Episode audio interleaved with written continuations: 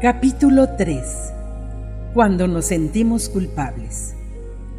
Cuando nuestro comportamiento no ha sido el correcto, es la culpa misma la que nos muestra que hemos violado nuestros propios esquemas morales. La culpa nos produce un dolor como si tuviéramos en la carne una astilla profundamente clavada que hace que hagamos un alto en el mal que estamos ocasionando la culpa nos crea un sentimiento terrible de desasosiego por haber hecho el mal a los ojos de Dios e incluso hace que nos distanciemos de nuestros seres más queridos. Cuando se extrae la astilla, el dolor disminuye, pero queda un extenuante sentimiento de culpa, incluso muchos años después del acto o del pensamiento que la originó. Debemos simplemente olvidar, excluir, dejar atrás, negarle la entrada en nuestra mente a ese inútil sentimiento de culpa.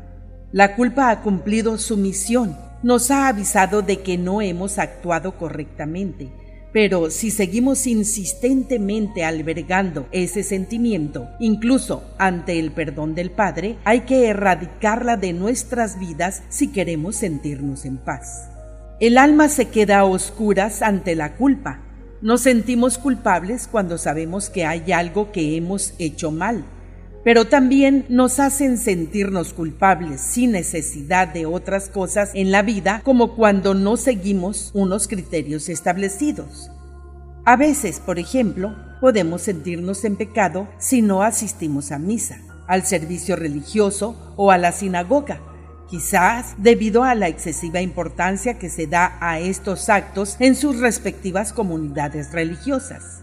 Esa culpa ha de ser rechazada sin más. Jesús vino al mundo para proclamar la libertad espiritual y la rectitud únicamente en base a nuestra aceptación y dedicación a la voluntad de Dios. Y esto debe tener preferencia sobre la observación de las costumbres y de los ritos del hombre. Jesús vino a mostrarnos a un Dios que perdona, a un Dios incapaz de crear ningún sentimiento de culpa en sus hijos.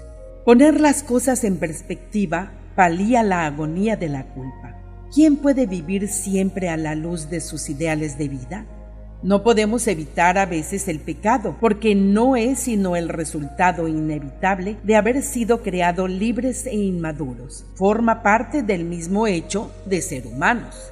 Lo importante en este caso es percatarse del error que ocasionó la culpa y tomarlo como un aprendizaje más y mantenerse en guardia para impedir que se repita la próxima vez.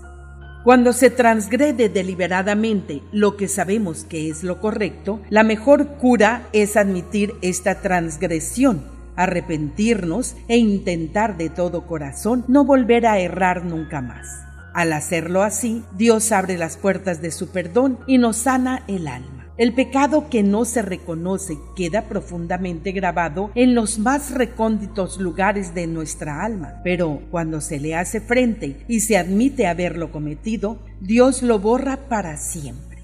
Pero nosotros tenemos que sacar fuerzas también para perdonarnos a nosotros mismos. Mantenerlo ahí en nuestro pensamiento solo le da más fuerzas. Hay que repudiarlo porque el pasado quedó atrás. Dios nos ha hecho completos y nos ha preparado para afrontar de nuevo, sin carga, los retos que la vida futura nos plantea. Algunas veces no somos capaces de aceptar el perdón de Dios y nos reprochamos continuamente a nosotros mismos por las faltas cometidas. Puede que el problema no sea en este caso falta de arrepentimiento, sino falta de conocimiento de la naturaleza comprensiva y misericordiosa de Dios. Los que ven a Dios como un juez severo tienen en la culpa a un gran enemigo, todos somos débiles y cometemos errores que nos hacen sufrir, pero es necesario que creamos en la paternidad y benignidad de Dios, porque, si no es así, el dolor por la culpa es capaz de borrar nuestra alegría y envenenar nuestra vida espiritual. El sentimiento de culpa por omisión, por haber dejado de hacer algo, es quizás el más difícil de soportar. Esta culpa se provoca al no estar a la altura de nuestros ideales de vida, sin darnos cuenta de que esos ideales se desarrollan con más celeridad que nuestra propia capacidad para estar a su altura. En este caso, debemos recordar que el Padre creó al hombre mortal totalmente inmaduro y, por lo tanto, es imposible que podamos vivir una vida perfecta en la tierra. No podría ser de otra manera. Como humanos debemos aspirar a lo más alto, pero no por ello hemos de sentirnos frustrados si no podemos alcanzar siempre las metas que nuestra misma percepción espiritual nos traza.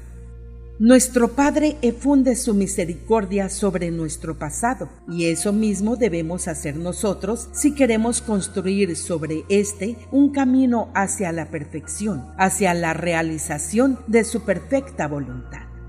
El Padre no desea que sus hijos vivan en la culpa, y no hay que verla sino como un simple recordatorio para nuestras almas de que nuestra actitud y comportamiento en la vida han de mejorar.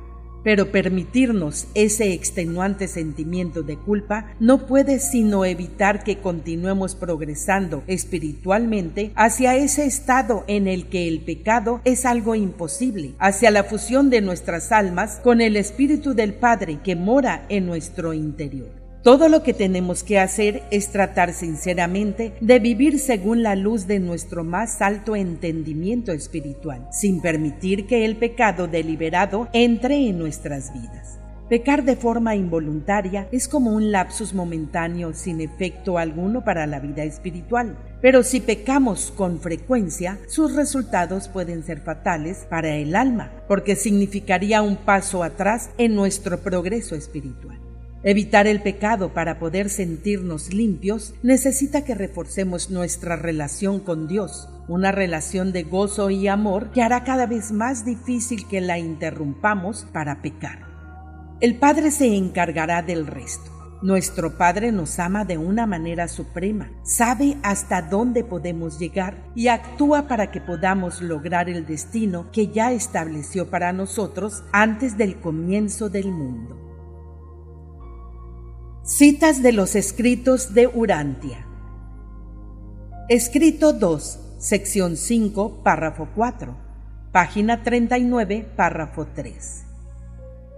Dios es divinamente bondadoso con los pecadores. Cuando los rebeldes vuelven a la rectitud, se les recibe con misericordia, pues nuestro Dios es amplio en perdonar. Yo soy el que borro tus rebeliones por amor de mí mismo y no me acordaré de tus pecados. Escrito 34, sección 6, párrafo 9, página 381, párrafo 3.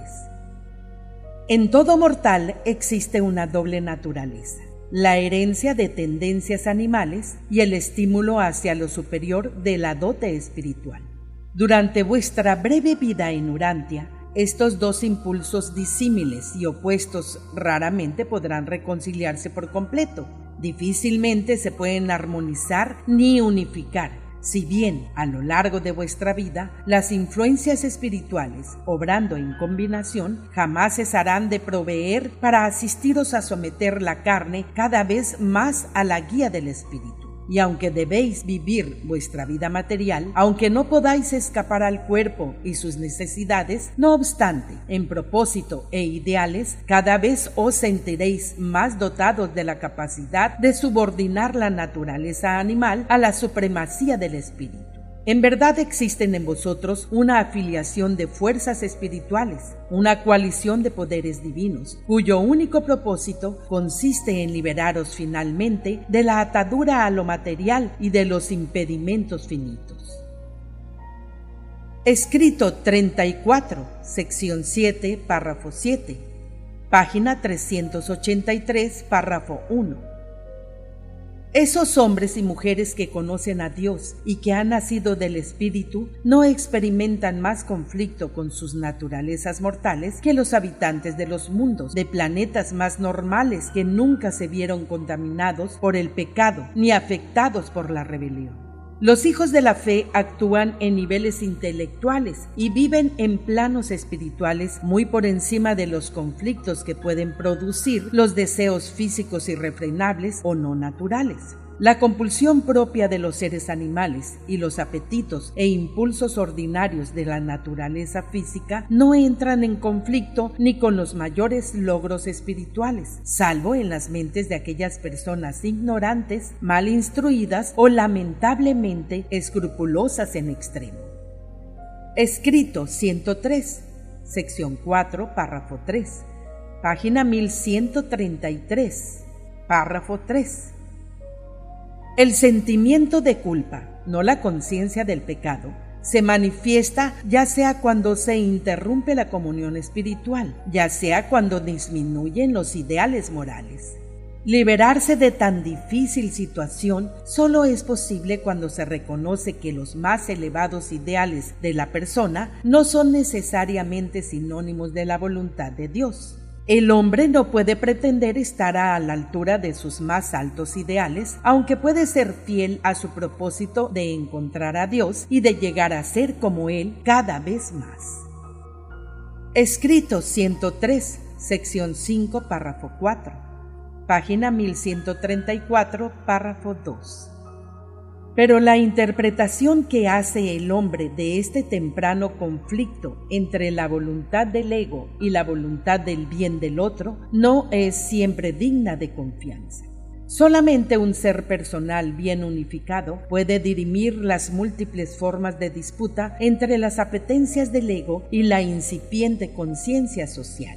El yo tiene derechos al igual que el prójimo, Ninguno de los dos tiene la exclusiva sobre la atención y el servicio de la persona.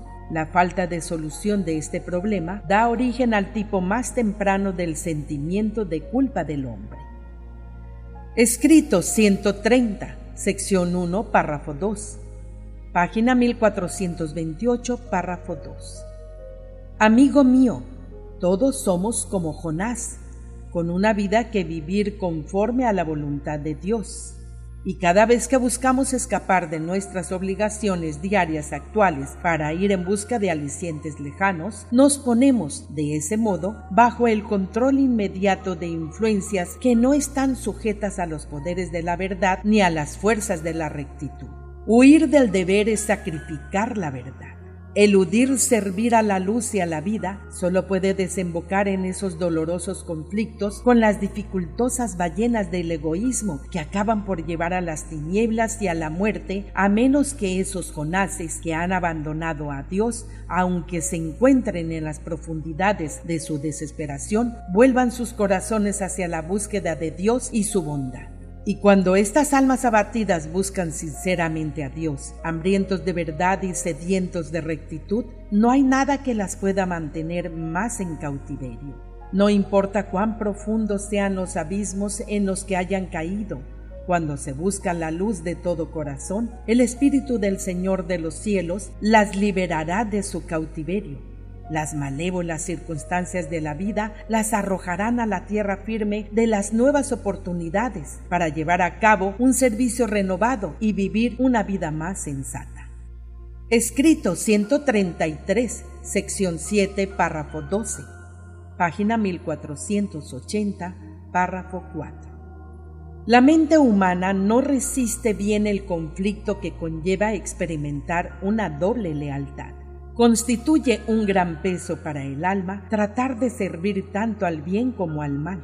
La mente supremamente satisfecha y eficientemente unificada es aquella que está dedicada totalmente a hacer la voluntad del Padre de los cielos. Los conflictos no resueltos destruyen la unidad y pueden terminar en la perturbación de la mente pero el carácter de supervivencia del alma no se incentiva intentando asegurar la paz mental a cualquier precio, renunciando a nobles aspiraciones o poniendo en peligro los ideales espirituales. Dicha paz se consigue más bien reafirmándose incondicionalmente en el triunfo de lo que es verdadero, y esta victoria se logra venciendo al mal con la poderosa fuerza del bien. Escrito 140, sección 8, párrafo 27, página 1583, párrafo 1. Aquella tarde, los tres apóstoles se sorprendieron al percatarse de que la religión de su maestro no contemplaba el autoexamen espiritual. Pero Jesús no dijo nada que censurara el autoanálisis como forma de prevenir un egocentrismo presuntuoso. Escrito 146, sección 2, párrafo 4. Página 1638, párrafo 4. Incluso el perdón de los pecados obra de esa misma inequívoca manera. El Padre de los cielos os ha perdonado aún antes de que hayáis pensado en pedírselo. Pero tal perdón no está disponible en vuestra experiencia religiosa personal hasta que vosotros no perdonéis a vuestros semejantes. El perdón de Dios, como hecho, no está condicionado a que tú perdones a tus semejantes, pero como vivencia precisamente lo está. Escrito 154, sección 6, párrafo 8. Página 1722, párrafo 4. Jesús sabía perfectamente lo difícil que era para los hombres romper con su pasado. Sabía cómo los seres humanos se dejan influenciar por la elocuencia del predicador, cómo responde la conciencia a los estímulos emocionales, al igual que la mente lo hace a la lógica y a la razón. Pero también sabía que resulta mucho más difícil convencer a los hombres de que renuncien a su pasado. Escrito 156, sección 5, párrafo 8, página 1739, párrafo 3. No os desaniméis cuando descubrís que sois humanos. La naturaleza humana puede tender al mal, pero no es intrínsecamente pecaminosa. No os sintáis desalentados si no podéis olvidar por completo algunas de vuestras experiencias más desafortunadas. Los errores que no podáis olvidar en el tiempo se olvidarán en la eternidad. Aliviad el peso del alma adquiriendo una más amplia visión de vuestro destino, considerando la expansión de vuestra andadura en el universo. Escrito 159, sección 1, párrafo 1. Página 1762, párrafo 3. Un día, en Hipos, avanzada la tarde, Jesús impartió una lección sobre el perdón en respuesta a la pregunta de uno de los discípulos. El maestro dijo, escrito 159, sección 1, párrafo 2, página 1762, párrafo 4. Si un hombre de buen corazón tiene cien ovejas y se descarría una de ellas, no deja de inmediato a las noventa y va a buscar a la que se ha descarriado? Y si es buen pastor, ¿no va tras la oveja que perdió hasta encontrarla? Y cuando la encuentra, la pone sobre sus hombros y gozoso de camino a su casa, llama a sus amigos y vecinos y les dice, Alegraos conmigo, porque he encontrado a mi oveja perdida.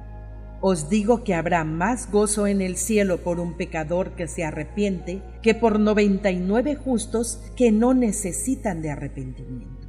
De igual modo, no es la voluntad de mi Padre que está en los cielos que se pierda uno de estos pequeños, y mucho menos que perezca. En vuestra religión, Dios podrá recibir a los pecadores arrepentidos. En el Evangelio del Reino, el Padre va a buscarlos incluso antes de que hayan seriamente pensado en arrepentirse. Escrito 160, sección 4, párrafo 3, página 1779, párrafo 5. Nunca dudéis en admitir el fracaso. No tratéis de esconder la derrota tras sonrisas ilusorias y un radiante optimismo. Puede parecer una buena idea afirmar tener siempre éxito, pero el resultado último es devastador. Proceder así conduce directamente a la creación de un mundo de irrealidad y a encontrarse inevitablemente con grandes desilusiones. Escrito 174, sección 1, párrafo 3, página 1898, párrafo 3. El perdón divino es inevitable, es inherente e inalienable a la infinita comprensión de Dios, a su perfecto conocimiento de todo lo que concierne al juicio equivocado y a la decisión errada del Hijo. La justicia divina es tan eternamente ecuánime que invariablemente conlleva entendimiento y misericordia.